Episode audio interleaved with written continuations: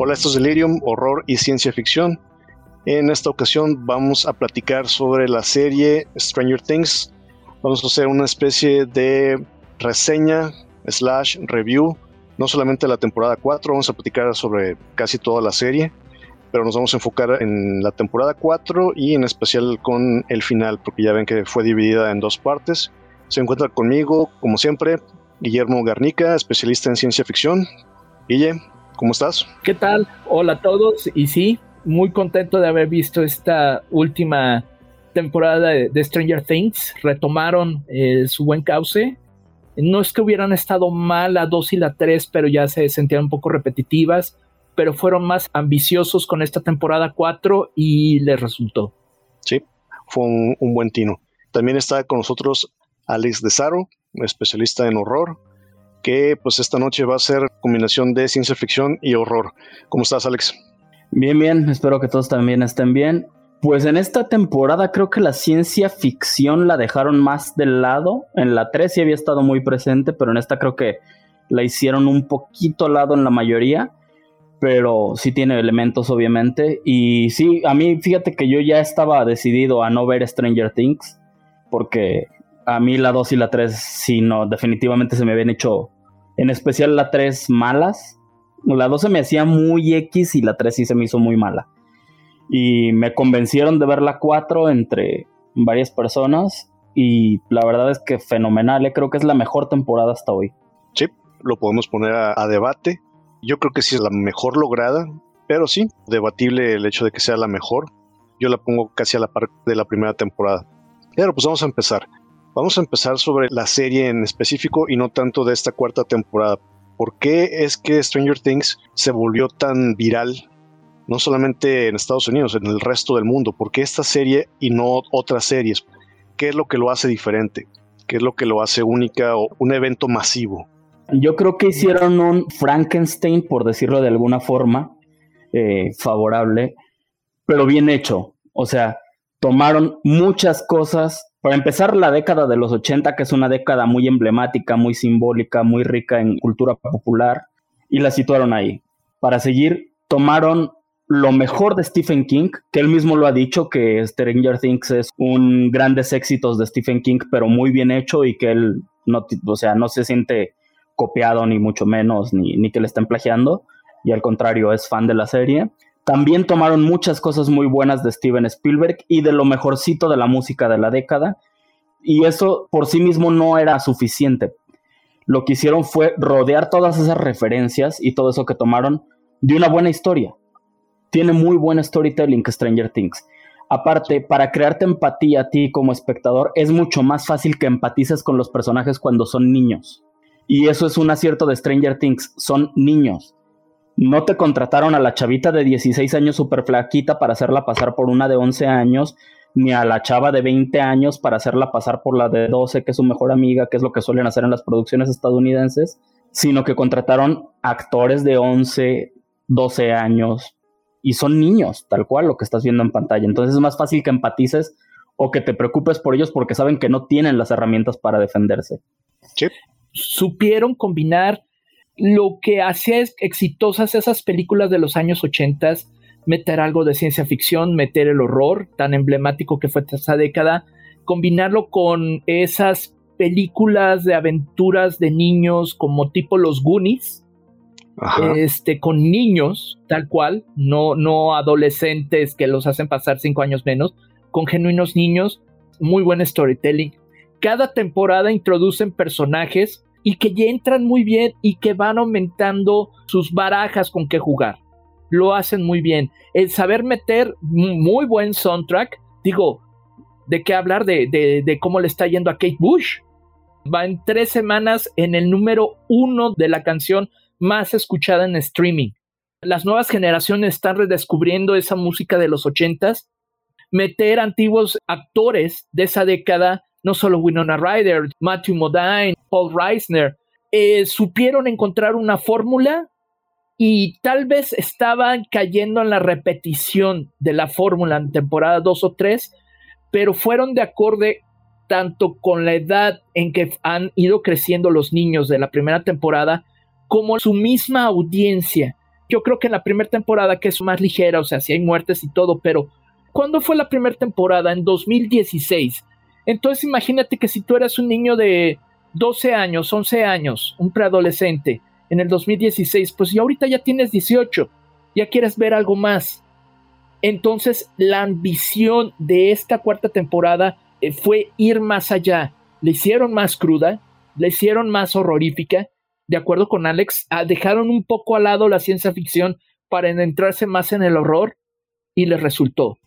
Un detallito que se me pasó, este, nada más para hacer la acotación rápido, es que algo que te demuestra que Stranger Things es storytelling sobre todas las otras cosas, es que dices, tienen una niña con superpoderes, como dicen ellos, que es telequinesia, y criaturas fantásticas como enemigos, que es el Demogorgon, y luego es el de Soyamentes, y ahora Vecna y demás. Pero lo que tiene de fantástico es que no abusan de eso. Tú no ves a Eleven todo el tiempo haciendo alarde y cosas espectaculares con sus poderes. Y tampoco ves al Demogorgon persiguiéndolos en todo el momento o sacando escenas espectaculares todo el tiempo. Es una serie que está contando una historia y que en momentos claves mete eso y es para realzarlos. Pero no se centran en lo espectacular que tienen. Y eso es un acierto muy grande de la serie, no centrarse en esos elementos espectaculares. Sí, y ahorita que mencionaba Guille el casting, otro de los actores también de esa generación de los ochentas, Sean Austin, que también lo mencionaste, Guille, él salió en los Goonies. Sí, es el novio de Joyce en la segunda. Pues es parte del casting, ¿no? Es como. Sí, sí, sí. No me extrañaría que en la quinta temporada salga uno de los Corys, ¿no? Hablando de los ídolos de los, de los ochentas. Corey Feldman y Corey Haim, pero Corey Haim ya murió. sí, se murió de adolescente, ¿no? Pero sí. Sí, o de y el, el hermano de Joaquín Phoenix, que también andaba haciendo sus dagas en los ochentas. River Phoenix. Se llamaba River, River Phoenix. De que a él se le veía como el DiCaprio. Sí, se esperaba mucho de él, pero se le pasó la mano un día. Visitó a su dealer una vez más. ¿eh? No, me refiero, no, no, o sea. Yo también creía que era por eso, pero no, o sea, eh, River era un chavo muy sano y pues tuvo un mal día que se metió cosas que no estaba acostumbrado a tomar y bye. Pero bueno, es otra historia. Eso sí, ya está aparte. La serie tiene muchos tinos desde su concepción, desde el origen. Es una serie que combina todo lo que a la gente nos gusta, nos gustaba y a lo que a la gente le gusta en este momento. Una combinación de ciencia ficción, una combinación de horror, pero no una ciencia ficción ni un horror genéricos, sino muy específicos, muy enfocados en los ochentas. Ahorita Guille mencionó Goonies. Toda la cuarta temporada para mí es como un tributo a las películas de Nightmare, porque trabaja ese miedo en el área desconocida, o sea, no es que te ataque como cualquier asesino en el mundo real, sino este cuate ataca no en los sueños, sino en otra dimensión. Entonces también, y si nos podemos analizar, es un tributo a muchísimas películas de los ochentas. También tienes parte de Los Cazafantasmas, de Stand By Me. Sí, de quien más toman obviamente es de Stephen King y admitido por ellos mismos, o sea. Pero lo que tienen de bueno es que no se cuelgan de una historia de King, sino toman elementos de las mejores historias de King para desarrollar su propia historia ellos. Eh, insistimos que es, que es lo bueno. Y lo mismo hacen con lo que decías de las otras referencias. No se cuelgan de esas historias, toman elementos y los reconvierten en algo nuevo. Y eso es lo que les da la que funcione tan bien. Digo, yo creo que fue un suceso muy grande en la primera temporada. Nadie se esperaba una serie así hasta que alguien las hace. Sí, buen este punto, ¿eh? porque no tiene el formato clásico de serie, especialmente esta última temporada. O sea, con capítulos que pasaban la hora, hora 20 minutos, hora, hora 40 minutos. El último capítulo es está más larga incluso que una película, dos horas con 20 minutos, y respetando la estructura de guion de una serie y de una película. Es una serie que no sabías que se podía hacer hasta que llegó alguien y la hizo. Y eso es valiosísimo, o sea, por, por la cuestión de la innovación y, y de lo demás que suena raro decir que Stranger Things es innovación cuando precisamente lo que hace es nutrirse de todo lo que ya está hecho, pero también así se innova, o sea, nutriéndote del pasado para crear algo nuevo a partir de ahí. Sí, partiendo de eso, Alex, ese es el mérito de Stranger Things. No está retomando ninguna tendencia. Ellos impusieron esta tendencia de lo fantástico y combinado con nostalgia, combinado con horror y ciencia ficción. Ese es otro mérito, o sea, de la nada, no estaban copiando a nadie Más bien, sí Eh, estaban copiando a mucha gente, pero no se estaban subiendo a estaban ninguna copiando, tendencia. Es que Exacto, la no palabra copiar no, no aplica, más bien usar un- influencias, pero no copiar, porque copiar es literalmente hacer lo que alguien más está haciendo, como muchas series lo están haciendo ahorita. Sí copiaron cosas, pero es lo que te digo, las copiaron para meterlas en otro contexto y en otra historia y, y hacerlas. Si a los autores no les molesta, ¿cómo nos va a molestar a nosotros? No sé si, si a King ni y Spielberg no les ha molestado nunca, porque por ejemplo, Eleven, la primera temporada prácticamente es una copia al carbón de la niña de Firestarter. Más de Firestarter, nada más la mezclan con Carrie, porque en lugar de ser piroquinética la niña es telequinética como era Carrie. como era Carrie. Digo, yo creo que la primera temporada sí fue un acierto total y después parecía que venía el declive de Stranger Things, que es muy común con las series, que tú escribes una serie y te puedes tardar, como le pasó al del juego del calamar, ¿no? Que él cuenta, se tardó siete o diez años escribiendo la serie en sus tiempos libres y repensándola y cambiando cosas, porque no tienes una obligación contractual. Estás escribiéndola para ver si la puedes vender y después cuando la ventes ya te entra la obligación en la que te dicen el próximo año me tienes que tenemos que sacar otra temporada y por eso a veces viene en el bajón porque pues tú tenías la idea para una temporada y después tienes que improvisar. Y le estaba pasando eso a Stranger Things. La 2 se sentía mucho más floja. Tenía cosas interesantes pero se sentía floja y era una serie que estaba bien a secas. La 3 para mí fue mala. Sí fue una mala temporada. Y se reivindican con la 4, como que sí tuvieron tiempo de pensar que estaban haciendo mal, pudieron corregir guiones, ampliarlos, repensar las ideas, entonces sí se nota que la 4 está mucho más pensada y mucho mejor elaborada que las dos entregas anteriores. De hecho, añadiendo a esto, creo que esta temporada 4, con todos sus logros, sigue funcionando mejor cuando todos los personajes están en Hawkins. Creo que de las tres líneas alternativas de la historia, la mejor sigue siendo en Hawkins. Sí, sí, sí. Este, y digo, Fue la, sí, fue se- la se línea me más hace lo mejor, de- es la fórmula de las tres fue la más entretenida. Aunque la línea de, este, de Eleven al inicio, tratando de adaptarse a una nueva vida, que para nosotros es la vida normal, pero ella es una vida que nunca había tenido, y aparte asimilando la pérdida de sus poderes, era muy interesante todo eso. Cuando llevan a, a Eleven a que sigan experimentando con ella para regresarle los poderes porque saben que la van a necesitar, es cuando baja un poco esa línea, porque está separada de los chicos, los chicos también, este, no, no está tan interesante lo que están haciendo en esta road movie, parece, eh, para encontrar a dónde se llevaron a Eleven y, todo eso. Y a lo mejor sí la de Rusia es la línea menos interesante de la temporada y, sí, sin duda la mejor es la de Hawkins. Pero también es la mejor porque yo creo que nadie nos esperábamos que los personajes secundarios fueran a funcionar tanto. Eddie y Steve y Robin. Incluso tienen más fuerza que los personajes que supuestamente son los principales. Por eso se atrevieron a hacer esta separación, que en lugar de ser tres líneas de tiempo son cuatro o cuatro y media. Está la de Hawkins con Steve, con Dustin, con Nancy. Está la de Will, el Mike, el hermano de Mike, Jonathan, Sí, Eleven y el amigo de la sí, pizzería. eh, eh, como dice, estoy, estoy de acuerdo, Isaac. O sea, son tres, pero dos se subdividen. Dos se dividen. Eleven ya sola. O sea, en cierto momento No, y si- cinco. el- Y si le quieres meter más, está una sexta que es el flashback a todo como a Eleven antes de conocerlos a ellos. O sea, está también esa línea de que también es muy interesante, toda la de Por Eleven eso- de niña. personaje de Henry. Y eso la explica de Henry con ella. Y eso explica por qué también los episodios son largos.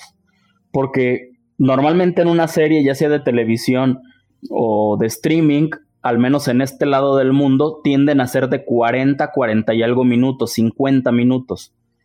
No, no estamos acostumbrados a episodios de más de una hora como sí se hacen en España y en Inglaterra. Y en esta temporada de Stranger Things, ninguno baja de la hora. Al contrario, o sea, todos están alrededor de la hora y cuarto, hay dos de hora y media y uno de 2.20. Se, se justifica la duración con esto, con lo de, sí, ves que hay muchas líneas, hay muchas historias que se están pasando al mismo tiempo. Sí, aparte, fíjate, ahorita que mencionas que son diferentes storytellings, esta narrativa la vimos en Game of Thrones.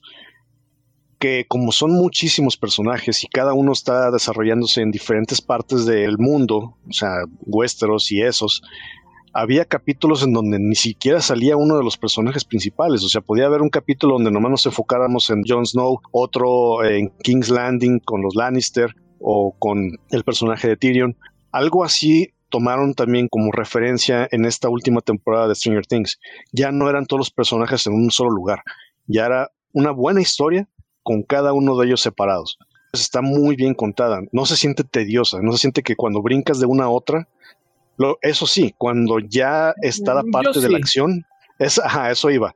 Cuando ya estás en la parte de la acción, que ya estás en la parte más interesante, el brinco de una historia a otra, sí se siente, o sea, sí te rompen el ritmo.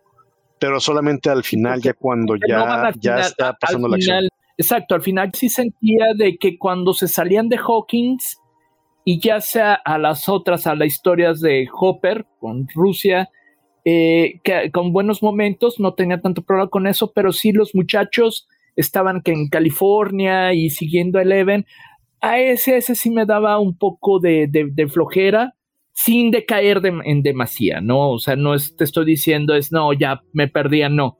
Nada más sí sentía que no tenían el, el nivel de emoción de Hawkins y te digo, la de Rusia, ah, ok, va. Y ahí de los cambios sí se sentía como, no, no, no me quites esta escena, o sea, quiero seguir viendo esto, no me mandes al otro que está aburrido en comparación.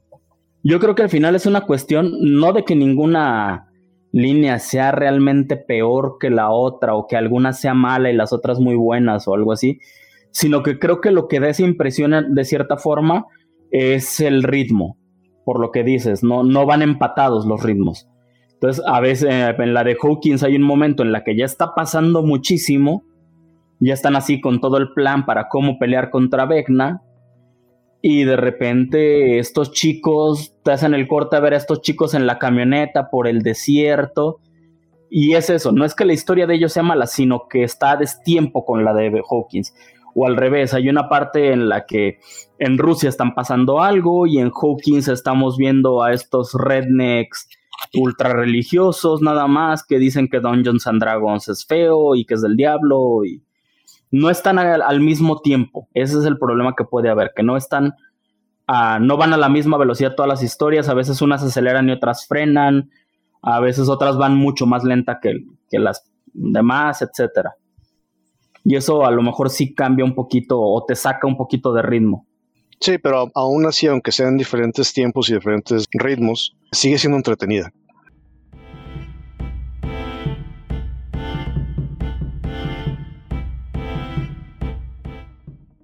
Ahora vamos a, brincar y vamos a platicar un poco del casting. Guille lo dijo hace rato, cada temporada metían un personaje nuevo. Y esta temporada es el personaje de Eddie, Creo que fue una adición muy buena, muy refrescante y creo que lo hizo muy bien. Sí, sí, tienen un gran acierto en todos los personajes. O sea, no, no solo es la incursión de Eddie como nuevo personaje, sino también la de estos antagonistas y funcionan también. Como también funciona para hacer un relief cómico el amigo de, de Jonathan. Y incluso el ruso que los traiciona y que es divertido también funciona. Sí, personaje que metes tiene su toque de comicidad, le dan su personalidad, sin hacerlos tanto tridimensionales, porque no es de que les hagan una gran historia a todos, pero los hacen lo suficientemente humanos para que te importe y ese es un gran logro. Te preocupas por ellos de que no los maten, que eso es básico. O sea, muchas veces ves una serie y ya cuando ves un personaje que como que no le echan tantas ganas en el guion, dices, ok, esto los van a matar. Por ejemplo, el compañero periodista de esta de Nancy o la porrista que dices, mm, no le están metiendo más ganitas, creo que ella va a morir. La última temporada ya no va a estar tan larga porque creo que ya no van a tener que dividirse en tantas áreas. Ya otra vez todos van a estar en Hawkins. Ustedes díganme si se me escapa, pero de los personajes que introdujeron en esta cuarta temporada, pues en realidad no hay ninguno preponderante o sea, dado lo que pues sucedió con Eddie, o sea, eh, no es como el personaje de Maya Hawk en la tercera temporada de que, ok, va, vamos a meterlo en la cuarta, ¿no? O como la personaje de Sadie Sink, la de Max, que fue de la segunda temporada que entró muy bien y que de ahí siguió. Sí, esta cuarta temporada tiene muchos personajes nuevos. Cada línea tiene un personaje nuevo. En el caso del amigo eh, Stoner, que es de la pizzería. Que entró muy bien. Rusia, ¿eh? Dimitri. Que también entró bien. otro, veterano, otro veterano de Game of Thrones. Exacto, el No One, que es el, de Game of Thrones. Exacto. En el caso de la línea de tiempo de Eleven, pues el personaje de Henry o Vecna, es ahí es donde surge en Hawkins, pues todos estos jocks, los, deportistas. Y se me olvidó mencionar un personaje que también está curioso y tú vas a, entender la referencia, Guille, el personaje de Tina, que se parece a, Ali Sheedy de Breakfast Club. Ajá, sí. Salió menos de dos minutos, güey, esa chava. Pero cuando la ves, la primera persona que se te viene a la mente es Ali Sheedy. Sí, Ali Sheedy, sí, sí, sí. cuando se enamora este Arga, el, el amigo Stoner, cuando se enamora de ella, sí, claro pero está igualita, ¿no? El, mismo maquillaje, el peinado, todo el rollo lo hicieron muy parecido. Y no sale más que dos minutos, o menos. Y el personaje, pues ahorita que para mí es el más carismático de todos, que es Eddie. Pero ninguno de todos ellos tiene tanta fuerza como para continuar en la quinta temporada o que vaya a tener trascendencia, salvo Vegna, obviamente. Sí, que es el villano a vencer. Sí. Ah, y ahorita hablando de personajes, este, también de las referencias de los ochentas, uno que salió haciendo un cameo, que también es una referencia muy fuerte de los ochentas, es este Robert Englund. Ah, sí, claro, claro. Sale haciendo un cameo muy pequeño, pero, o sea, sí se parece mucho a las películas de Nightmare. Estuvo bien que lo hayan invitado a hacer un cameo, como el papá de, de Henry. Ahora bien, algo que sí, aunque ya habíamos tenido muertes en Stranger Things, creo que las muertes en esta temporada subieron de tono, no se estarán de acuerdo. Ah, sí, sí, sí, se le vio que la parte de horror sí era un poquito más violenta. O sea, sí la vi considerablemente más violenta. Bueno, sí, pero, pero por ejemplo, ya hemos tenido una muerte muy gráfica. Sí. Que era cuando al novio de, de Joy se lo comen los demogorgons enfrente de ellos. Mm, sí, el pedo es que las muertes son tan gráficas que te hace sentir más la preocupación. O sea, las otras temporadas, como dices tú, nada más fue una muerte y ya, hasta ahí, ese, es solamente tu punto de referencia, todo lo demás es puro suspenso. Aquí ya no, aquí ya se siente el terror verdadero porque lo estás viendo. Y no fue solamente una muerte, fueron muertes muy gráficas que aumentó la tensión y aumentó el efecto terror. Lo que aumenta en gran medida es que en las otras temporadas, si no me equivoco, había una muerte por temporada. Porque si no me equivoco, en la primera temporada nada más muere Barb, la amiga de Nancy, y nunca se ve su muerte. O sea, sabes que se murió, pero no ves cuándo la mataron y ya después se ve el cuerpo. En la 2, si no me equivoco, el único que muere es el novio de Joyce, que sí es una muerte muy gráfica. Y en la 3, también la única muerte que yo recuerdo de la 3 es la de Billy, y también es muy gráfica cuando lo atraviesa el desollamentes pero sabías que era un territorio a salvo la serie, porque iba a haber una muerte por temporada. Aquel punto es que cuando empiezan a morir uno tras otro, tras otro, y de repente empiezan a ver que todos están medio cerca de Vegna de alguna forma, crean la tensión porque ya no sabes a quién le puede tocar y sabes que ya todos están en, riesgo ahora sí. Sí, esa escena precisamente creo que es al final de la del tercer episodio, estoy de acuerdo, donde está esta niña Max, donde primero Vecna la está atacando a ella y, que dices, ok, es como dices Alex, esto de verdad puede pasar. Yo estaba emocionado, yo genuinamente yo dije, oye, qué bien lograda está la escena. Y aparte, con el soundtrack, que lo repito, no es casualidad que el tema de Kate Bush esté resonando de tal manera en todos lados, porque de fondo estaba precisamente Running Up That Hill de Kate Bush. Eh, es por eso que se volvió, creo que es uno de los mejores momentos de la cuarta temporada, ese final, y es precisamente donde ella es, donde se oye de fondo esta canción y ella está tratando de escapar. que seguramente en estos días también va a subir, va a subir muchísimo en número de reproducciones ya que liberen los datos este, en plataformas de música a Master of Puppets por la escena final de la que después hablaremos. Ah, también se deben de disparar las escuchas. Alex. El tema de Master of Puppets ya está dentro del top precisamente por eso. Y no solamente esa canción, sino también la canción de Journey y la canción con la que cierra la serie de Siouxsie and the Banshees. De También están en, dentro de Spellbound. O sea, esta serie se está convirtiendo en una influencia muy grande, no solamente como serie, sino también como referencia musical. Lo que pasa es que como hacen tantas referencias a la cultura popular de los 80, y eso me parece fabuloso porque hay muchas cosas valiosas de los 80 o que surgieron ahí, están haciendo que las nuevas generaciones lo redescubran todo eso. Y eso es muy bueno. Y sí, por ejemplo, Kate Bush ni siquiera en su época llegó a número uno. Kate Bush, yo lo viví. No era una artista tan conocida, por lo menos aquí en México. En Inglaterra la adoraban pero de este lado del charco ni en Estados Unidos tuvo un gran éxito. Siouxsie and the Banshees siempre fue considerado todavía hasta principios de los noventas una banda medio underground. Sí, sí. Relativamente. Entonces, de que ahora digan, venga, que, que lo metan en la misma bolsa de los ochentas junto con un Journey o The Police, se me hace genial.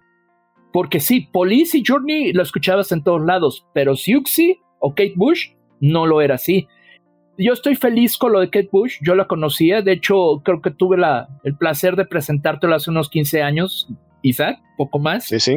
Y me da mucho gusto de que haya más gente con la que puedo compartir ese gusto por esa gran artista. Se va a hablar de Stranger Things, de su influencia en la ciencia ficción y ahora del horror durante mucho tiempo, pero también esa influencia abarca el redescubrimiento musical de la década de los ochentas para una nueva generación. Utilizar influencias de todos lados, no solamente del cine, sino también ahora de la música. Así es, y, de la literatura y, demás cosas. Que seguramente también, ojalá que esto de Stranger Things lleve a que las nuevas generaciones se interesen por ver mucho del cine de los ochentas, del cine de horror y, y de ciencia ficción también de los ochentas, y del que mezcla los dos géneros especialmente y ya si se puede, que se interesen por leer algo de las novelas a las que hace referencia a Stranger Things, pues qué mejor. Sí.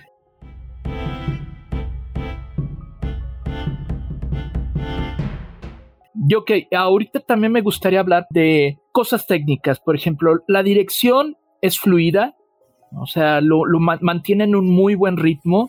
Aunque las transiciones no son nada del otro mundo, pero por ejemplo, los efectos especiales más que visuales los efectos especiales los considero muy bien logrados. La diferencia es que el efecto especial es el hecho cuando estás filmando, o sea, pueden ser los efectos especiales que se hacen en el momento y se firman. Y los efectos visuales son los que se hacen en postproducción con CGI. Por eso es efecto especial, efecto visual. De hecho, a mí por ese lado también me recordó a la cosa de Carpenter, con todo el traje que tenía Vecna, este, o Henry o uno, que ya ves que ellos mismos le decían de varias maneras, que eso también es un, buen detalle. Todas estas especies de, pues, extensiones de él que tenían vida, eh, que de repente la mayoría eran efectos especiales, pero les dieron vida con eh, efecto visual. Creo que todo estuvo muy bien logrado. Siguen siendo bien, eh, bien logrados los efectos cuando usa su poder este Eleven.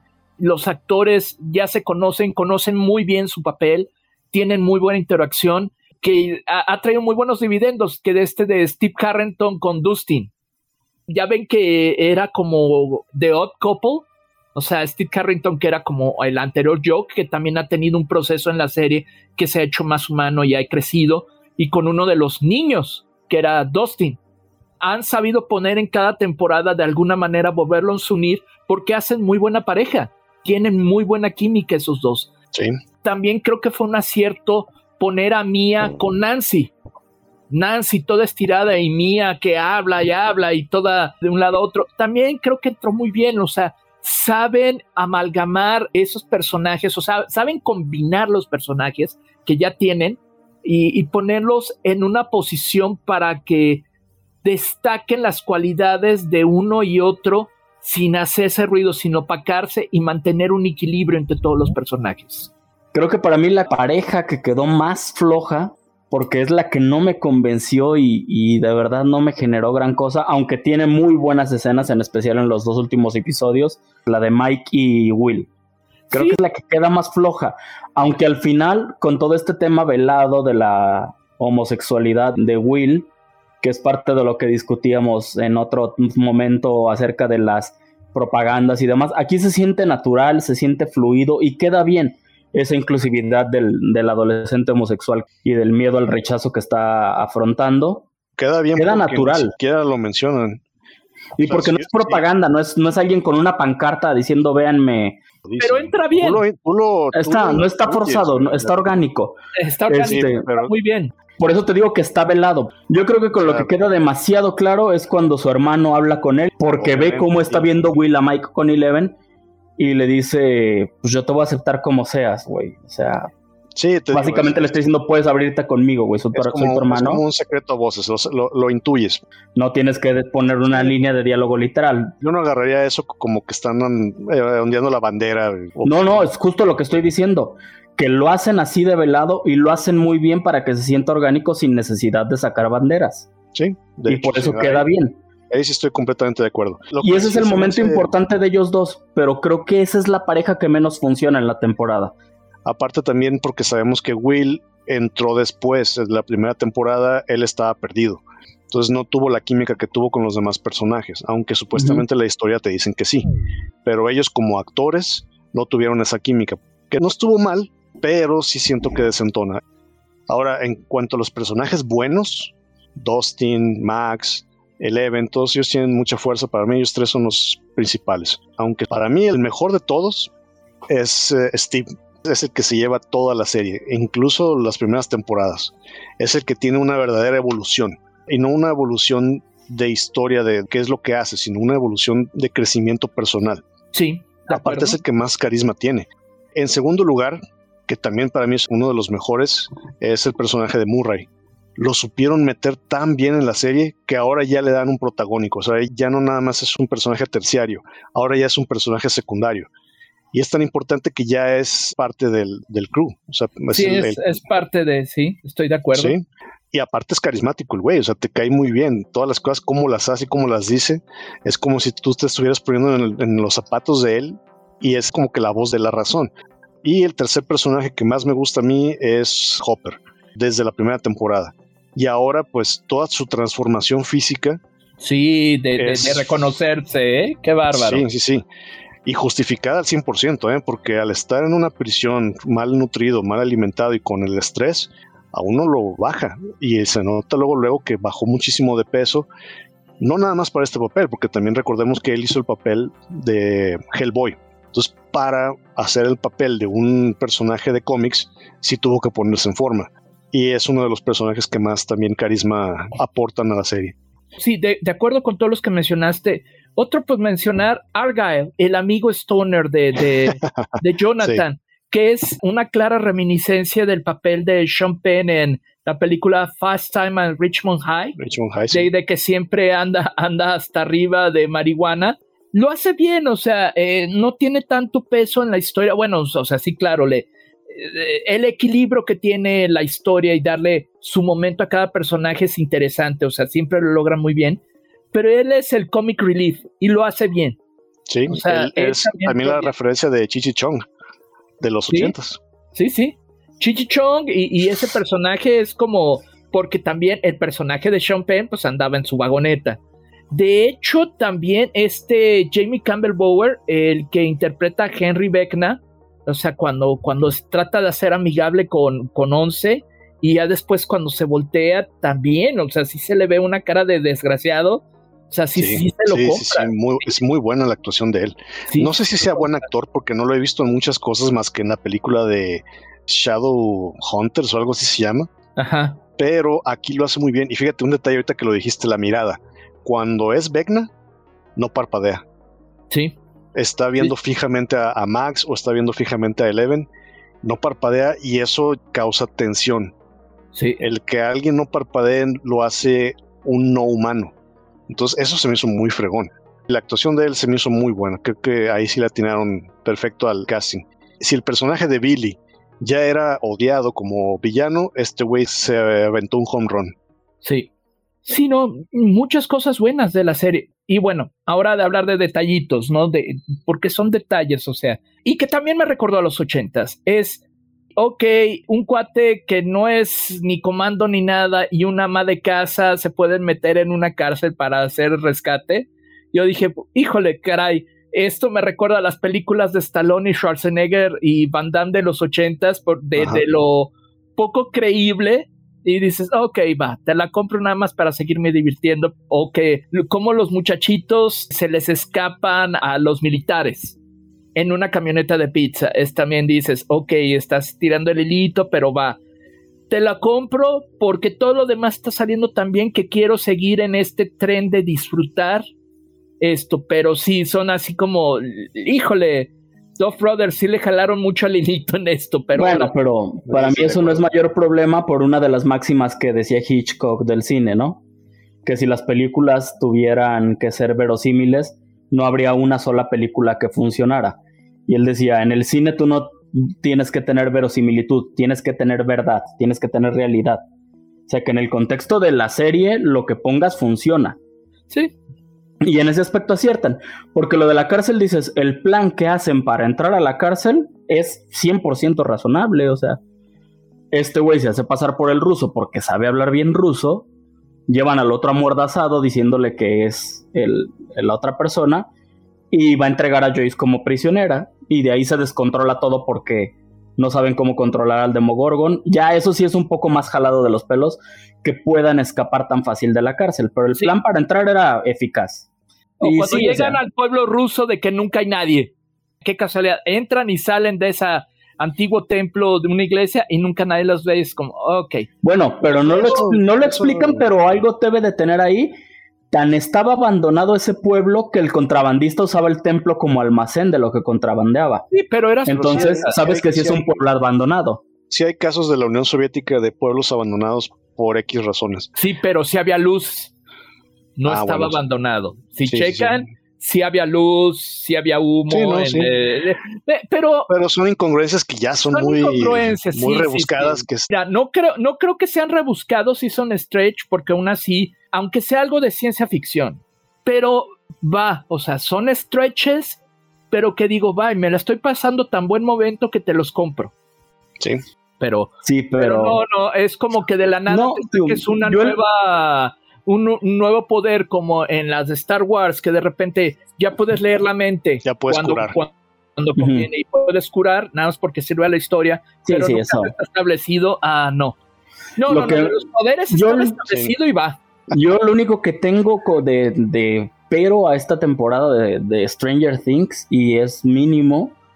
La verdad es que no, no es algo que sea un fallo para mí, sino es como si fueras un maestro y le hablas a un alumno y le dices, te voy a explicar por qué tienes 95 y no 100.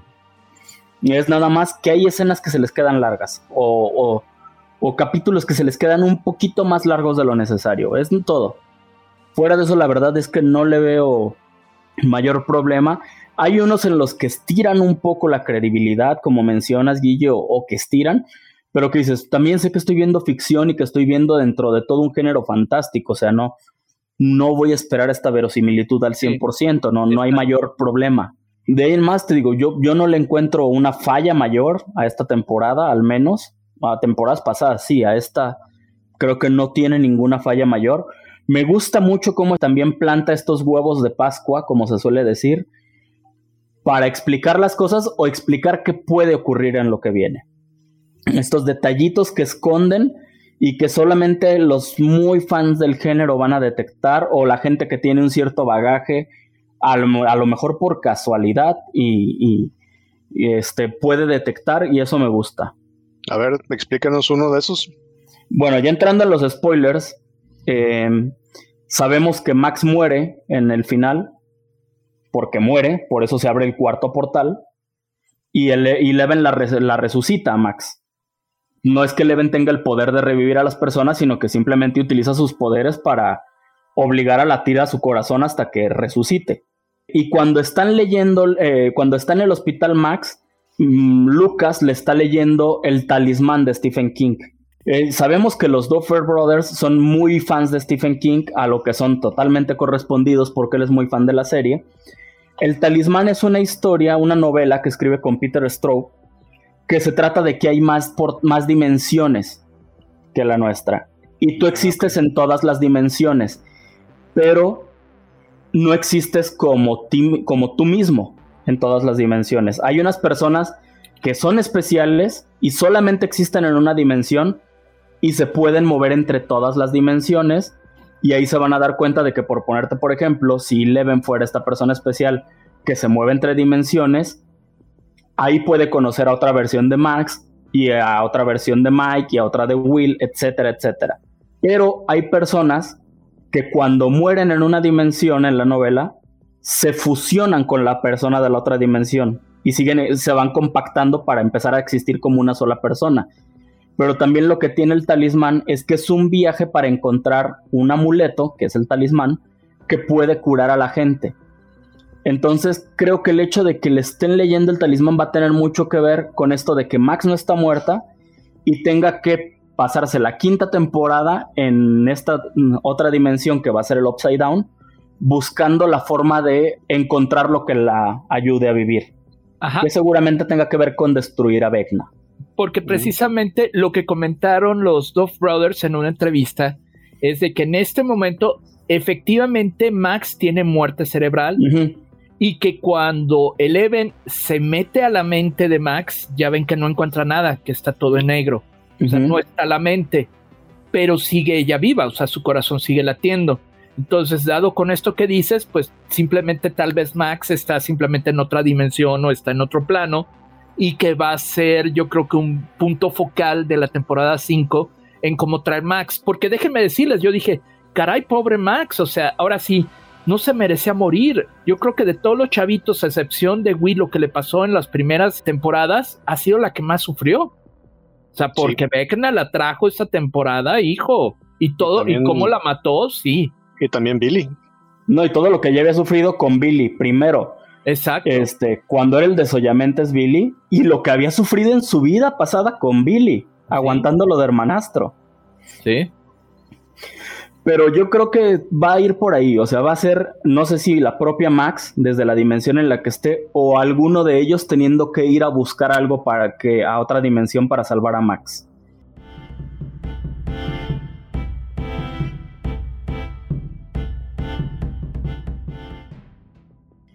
También de las cosas buenas que tiene la serie, la escena de Eddie tocando Master of Puppets creo que es de lo mejor que ha tenido Stranger Things.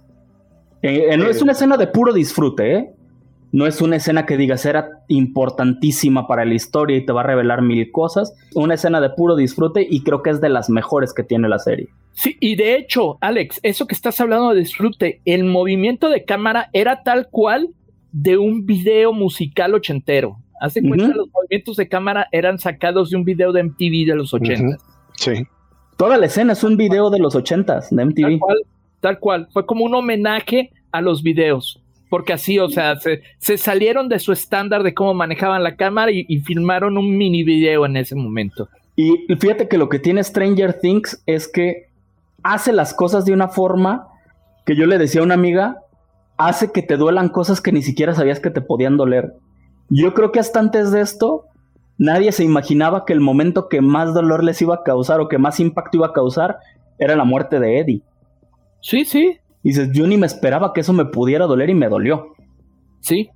Y ese también es un éxito de la serie. Al subir los decibeles en toda el storytelling y al respetar a, su público y no eh, ponerlos en peligro y que al final no pase nada. No, sí pasa. Muere Eddie y básicamente muere, muere Max. Como se dirá en inglés, shit happens. O sea, sí pasa. Sí, sí se atrevieron a hacerlo. No es, una, no, es no es una serie para niños donde todo sale bien al final. Exacto. Aquí sí se fueron al extremo. Nunca habían elevado tanto las apuestas en Stranger Things. A mostrar tanto en pantalla. Sí, por eso ya se convirtió en una serie de terror más que de ciencia ficción. Sí. Pues ya está. Vamos a hacer el cierre con nuestras, nuestras opiniones finales, sus personajes favoritos y su momento favorito de la serie. ¿Les late? Ok, va. Digo, Alex ya se nos adelantó, dijo que su momento favorito fue el de Eddie. Pero es más, te cedo la palabra, Alex, para que lo reafirmes. Ok, para mí la calificación de esta temporada es entre 90 y 95. Muy bueno. Este, personajes favoritos de esta temporada, para mí serían, no de toda la serie, sino de esta temporada serían Vecna, Max y Eddie.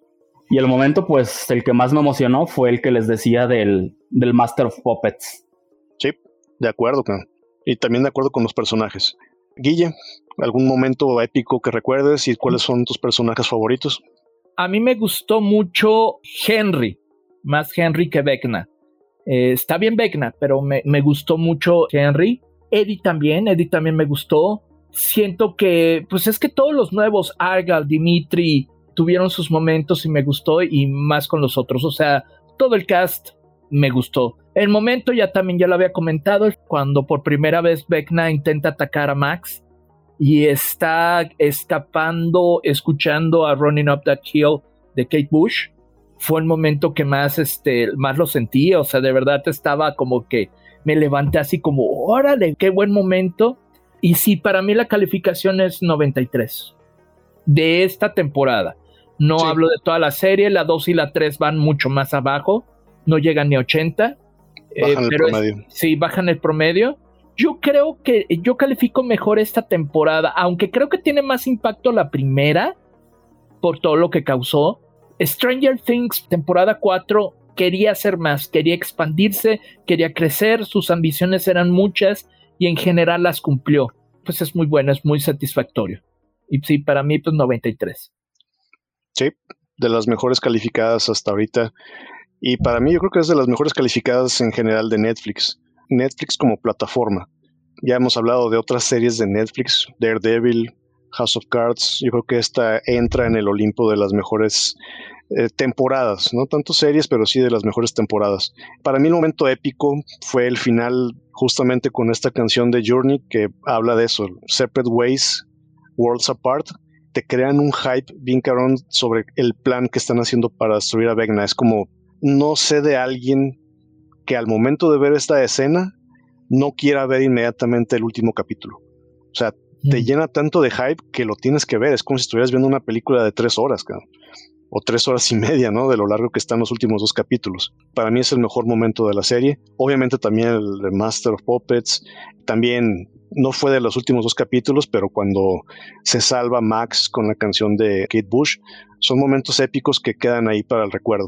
Y como dije ya, ¿no? mis personajes favoritos fueron Max, Steve, que para mí Steve se lleva la serie en, esta temporada, eh, Murray y Hopper. Yo le pongo de calificación también un 92-93, muy buena. Pues este fue nuestro review sobre la serie Stranger Things temporada 4 y también de la serie en general.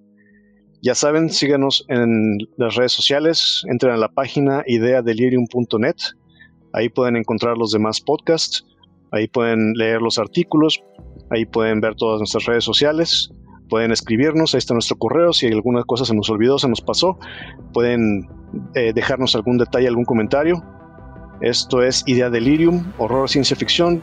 Yo soy Isaac, estuvo conmigo Guille Garnica, Alex Desaro, en los controles Glenn Marte y nos escuchamos en la siguiente edición.